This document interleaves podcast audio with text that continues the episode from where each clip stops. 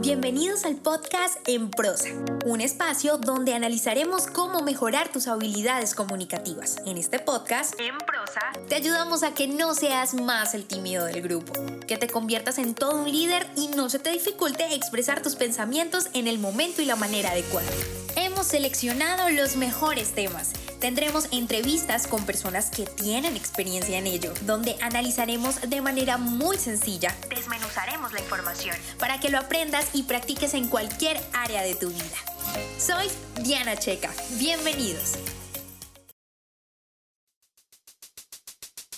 Hey, hola, hola. Hoy les doy la bienvenida al último martes del año el último martes de este año 2020 en donde nos ponemos en modo en prosa para aprender a comunicarnos mejor.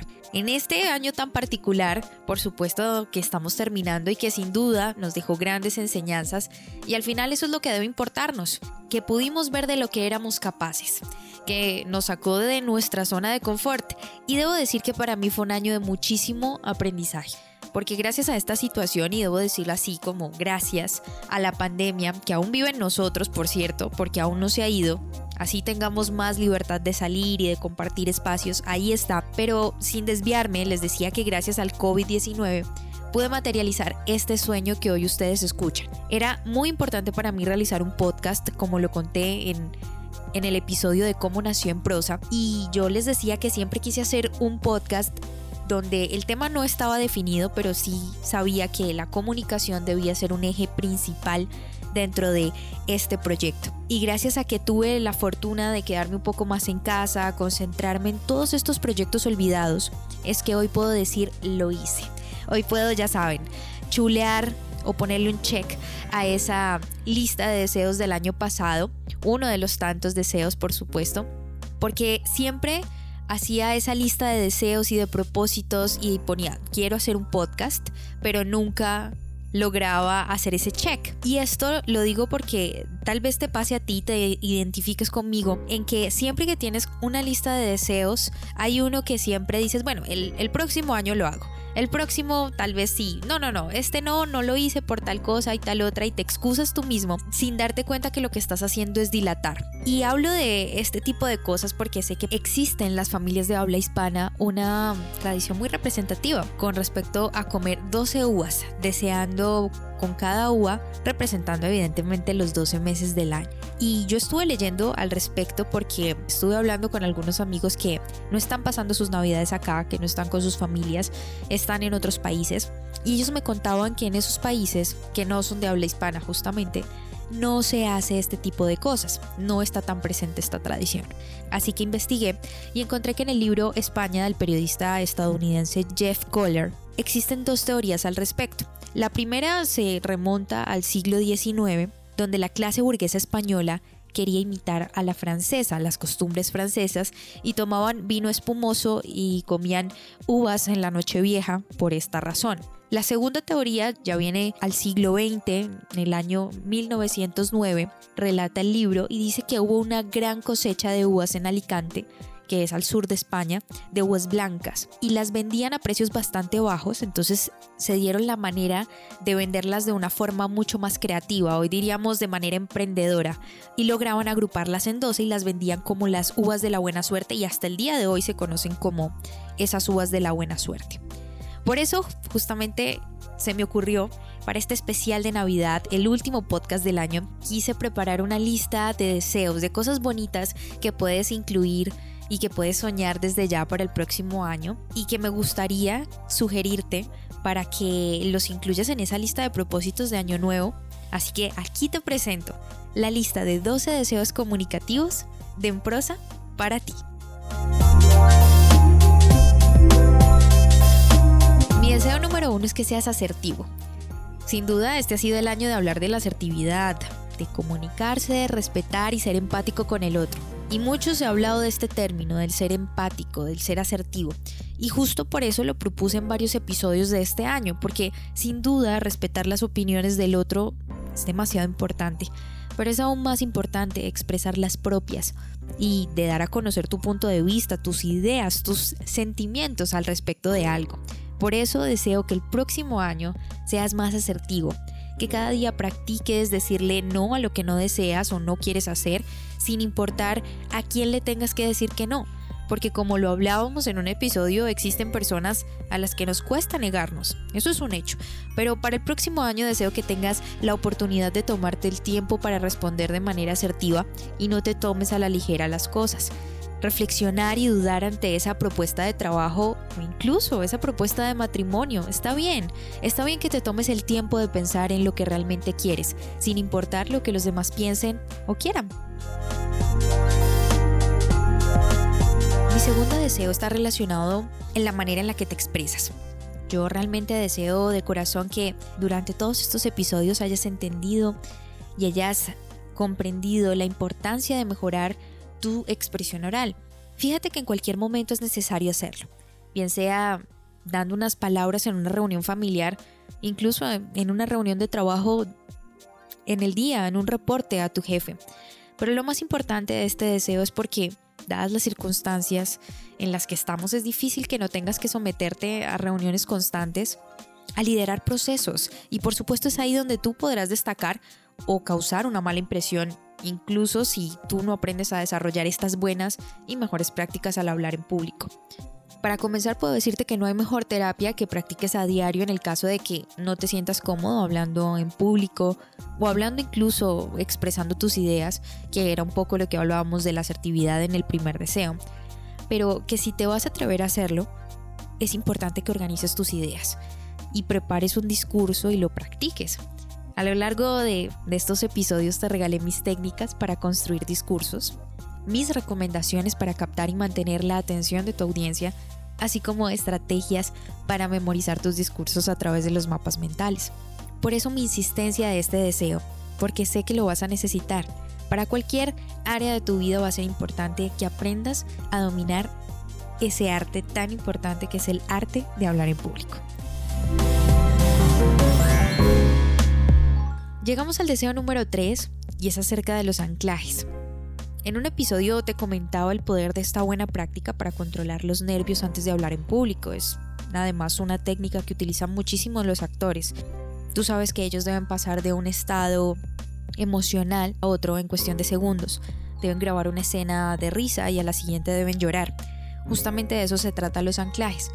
Pero hoy quiero que te quedes con lo mejor de esa técnica y es el hecho de poder gestionar tus emociones de una mejor manera y entender cómo sientes a nivel físico y psicológico, por lo que te recomiendo que escuches con muchísima atención este episodio donde hablo acerca de controlar tus nervios antes de hablar en público, porque ahí explico el paso a paso para hacer este tipo de anclajes pero quiero que reflexiones de cómo te comportas en las situaciones incómodas, en las que te sientes a gusto también, con el fin de sacarle ese mayor provecho a este tipo de situaciones y forjar así tu carácter, pero sobre todo lograr que tus emociones se expresen.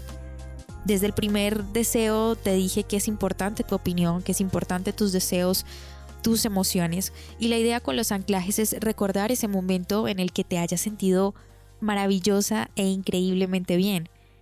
Y la idea es anclarlo a una expresión como, por ejemplo, no sé, chasquear tus dedos o hacer, hacer puño con tu mano y recordar siempre ese momento donde te sentiste fantástico, fantástica, donde te sentiste líder, donde te sentiste muy feliz, para que cuando vayan las cosas mal, cuando te sientas triste, cuando las cosas no estén saliendo como a ti te gustaría, es el momento de cerrar el puño o de chasquear los dedos y recordar cuando eras invencible. Recordar ese momento que se quede en tu memoria plasmado a esa expresión corporal.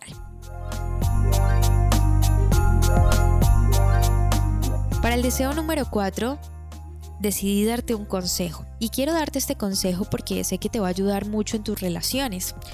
Me refiero a escuchar. Fíjate que escuchar es un ejercicio demasiado interesante porque si te pones a pensar las veces en las que durante todo este año has interrumpido a las personas cuando están hablando en una llamada telefónica o en una conversación presencial, te das cuenta que son muchas las veces que no has dejado terminar al otro expresar sus ideas o sus opiniones. O peor aún, analiza por unos segundos si en algún momento del día te tomas un momento para escuchar lo que te rodea. Si te alejas de toda esa rutina en la que no escuchas lo que realmente es importante, como la persona que tienes ahí.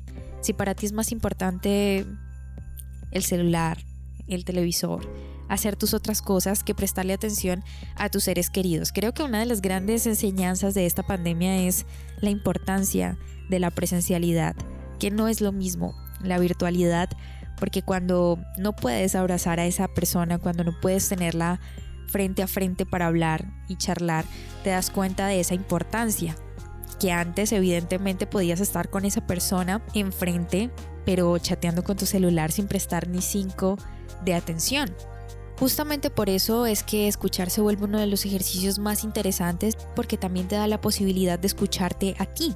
Tus ideas, tus sueños, tu voz interior, necesitas tener el espacio para poder escuchar. No solamente lo que dicen las personas que te rodean y esas conversaciones que son valiosísimas, sino también tu voz interior.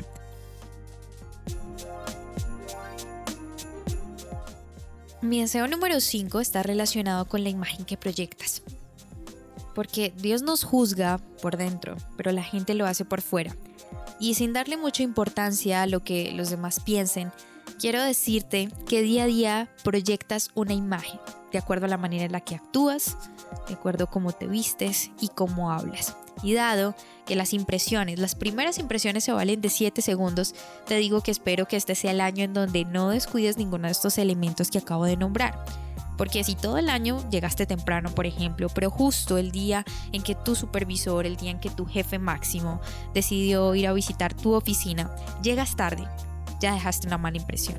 Cuídate de que todo lo que hagas siempre esté muy bien hecho, que te vistas de acuerdo a lo que quieres proyectar, porque es muy común y pasa bastante que cuando tienes un mal día o cuando has dormido mal o has tenido algunos problemas, te desquitas con las personas a tu alrededor o justo ese día estás tan deprimido que no te quieres ni arreglar, que no te peinaste bien y justo conoces a un potencial cliente, justo conoces a una persona que realmente es importante y vas a dejar una mala impresión, como que no, esa persona ni siquiera se arregla, es una persona mal encarada, tenía el ceño fruncido cuando fui a hablar con ella, una cara de pocos amigos, decimos acá en Colombia, y de eso se trata, de que todo, absolutamente todo lo que haces compone tu imagen. Entonces debes empezar a darte cuenta qué pasa también con tu ropa, porque si bien ya hablamos de cómo actúas y de cuidar absolutamente todos los detalles, ¿qué pasa con tu ropa? No es necesario tener la ropa más costosa,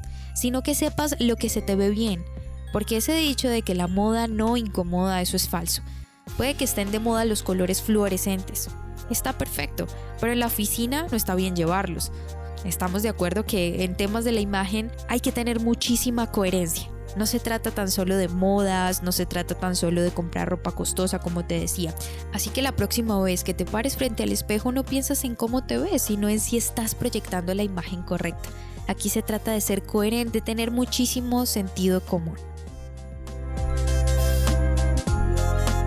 El deseo número 6 está relacionado con una habilidad muy importante con la comunicación y para mí está relacionado de manera directa y estoy hablando de vender. Considero que es importante porque si algo nos dejó de enseñanza este 2020 es que los trabajos son temporales y que debemos estar preparados para vendernos a nosotros mismos. Saber bien qué hacemos, cómo lo hacemos y sobre todo saber contarlo.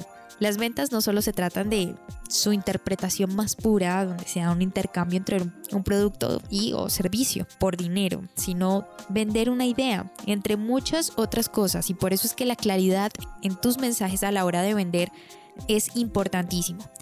Aprender a rebatir las objeciones de tus clientes a través de la comunicación asertiva de tu jefe, de tus compañeros de trabajo, incluso de tu pareja. Son sin duda habilidades que no puedes descuidar y que debes perfeccionar a diario. El siguiente deseo, ya vamos en el séptimo, va relacionado con una actividad y una habilidad a la vez. Trabajar en equipo. Ese es un buen propósito para el próximo año. Es hora de dejar de ser individualistas, un poco egoístas tal vez, porque la idea se trata de mejorar cada proceso y la comunicación para trabajar en equipo es indispensable. Mucho más si estás dentro de tus deseos la opción de convertirte en un líder. Si es así, es importante que aprendas a desarrollar esta gran herramienta porque aquí la comunicación se convierte en tu mejor aliada porque te va a permitir lograr los objetivos que te propongas, esas metas más allá de tus posibilidades.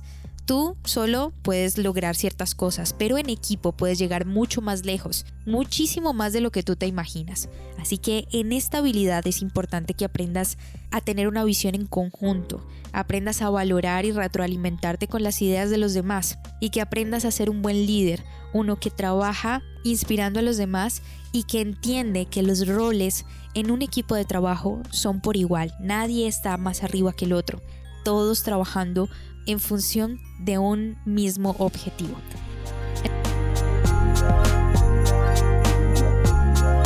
El deseo número 8 es con respecto a lo que dices, porque cada vez que dices algo debe ser efectivo.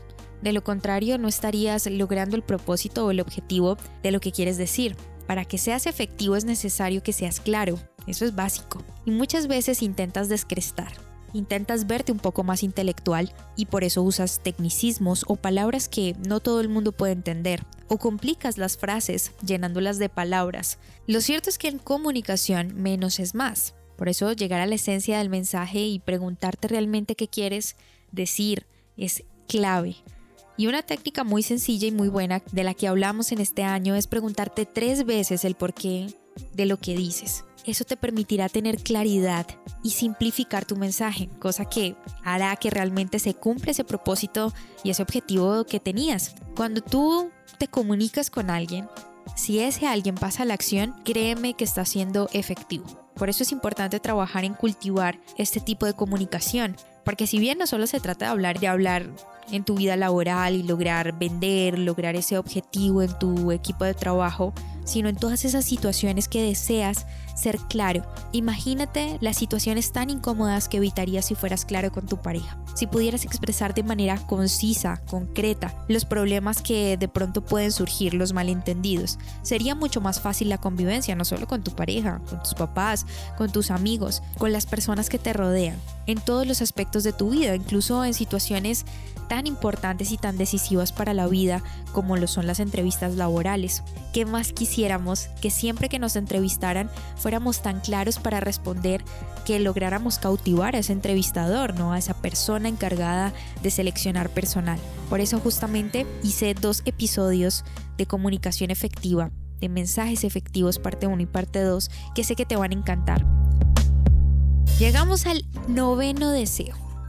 Y este noveno deseo está relacionado con una idea y una propuesta también para el próximo año, y es que te conviertas en una persona interesante, mucho más interesante de lo que ya eres, una que logre desarrollar y agrandar su red de contactos profesionales.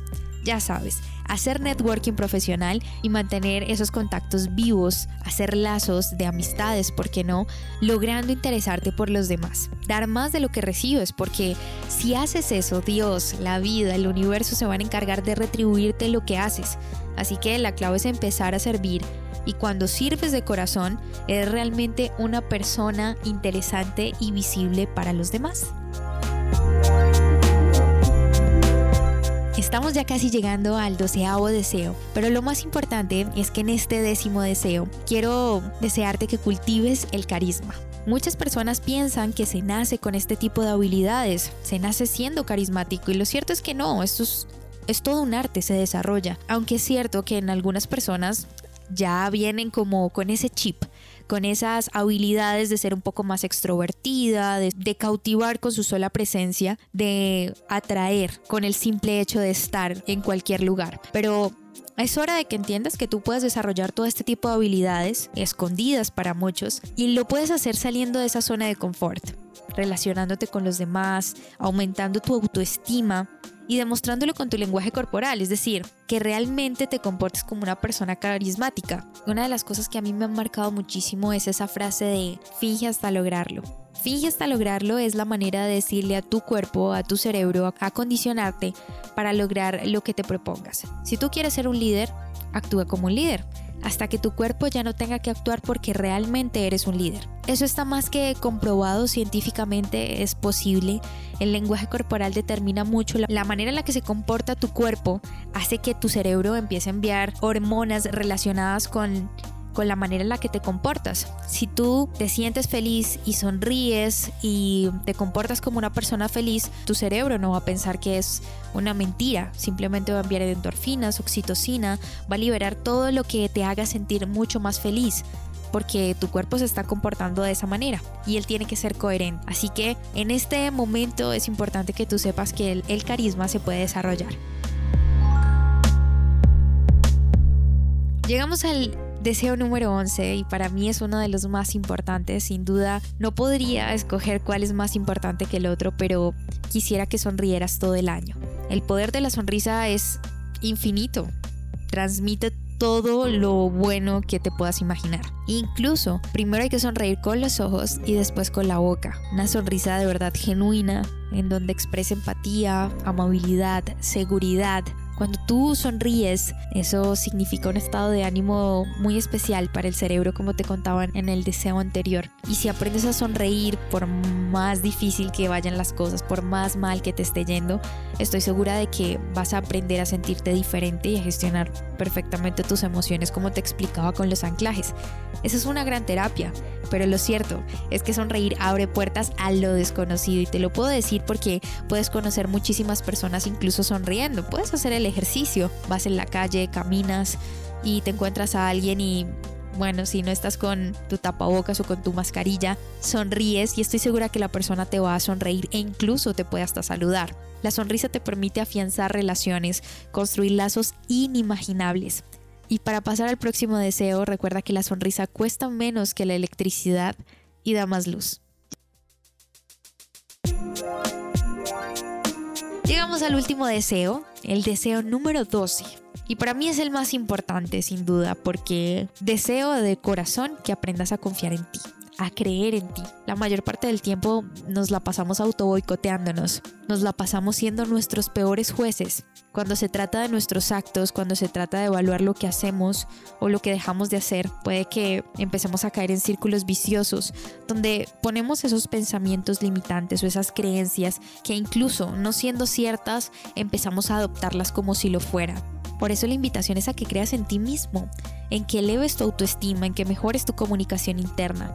Todo es posible con trabajo duro, porque si puedes aprender a tocar un instrumento, si puedes hablar en público con propiedad, si puedes aprender a hacer ejercicio de manera correcta, si puedes aprender a comer diferente, si puedes aprender cualquier cosa que te apasione o que estés interesado en aprender, puedes aprender también a confiar en ti, a creer en que lo que tú haces es valioso y que tienes muchísimo por aprender. Creo que de las cosas más importantes que hemos hablado durante la creación de este podcast es que pases a la acción, porque creer en ti no es suficiente si no demuestras realmente que estás creyendo en ti, si pasas a la acción, si realmente pones en práctica cada cosa, cada herramienta comunicativa de la que hablamos. Y por eso es que quiero decirte que salgas a la calle, que te des la opción de creer en ti, de que el año 2021 sea el año de tu vida sin importar lo que haya pasado, ya sabes que todo puede pasar, que nada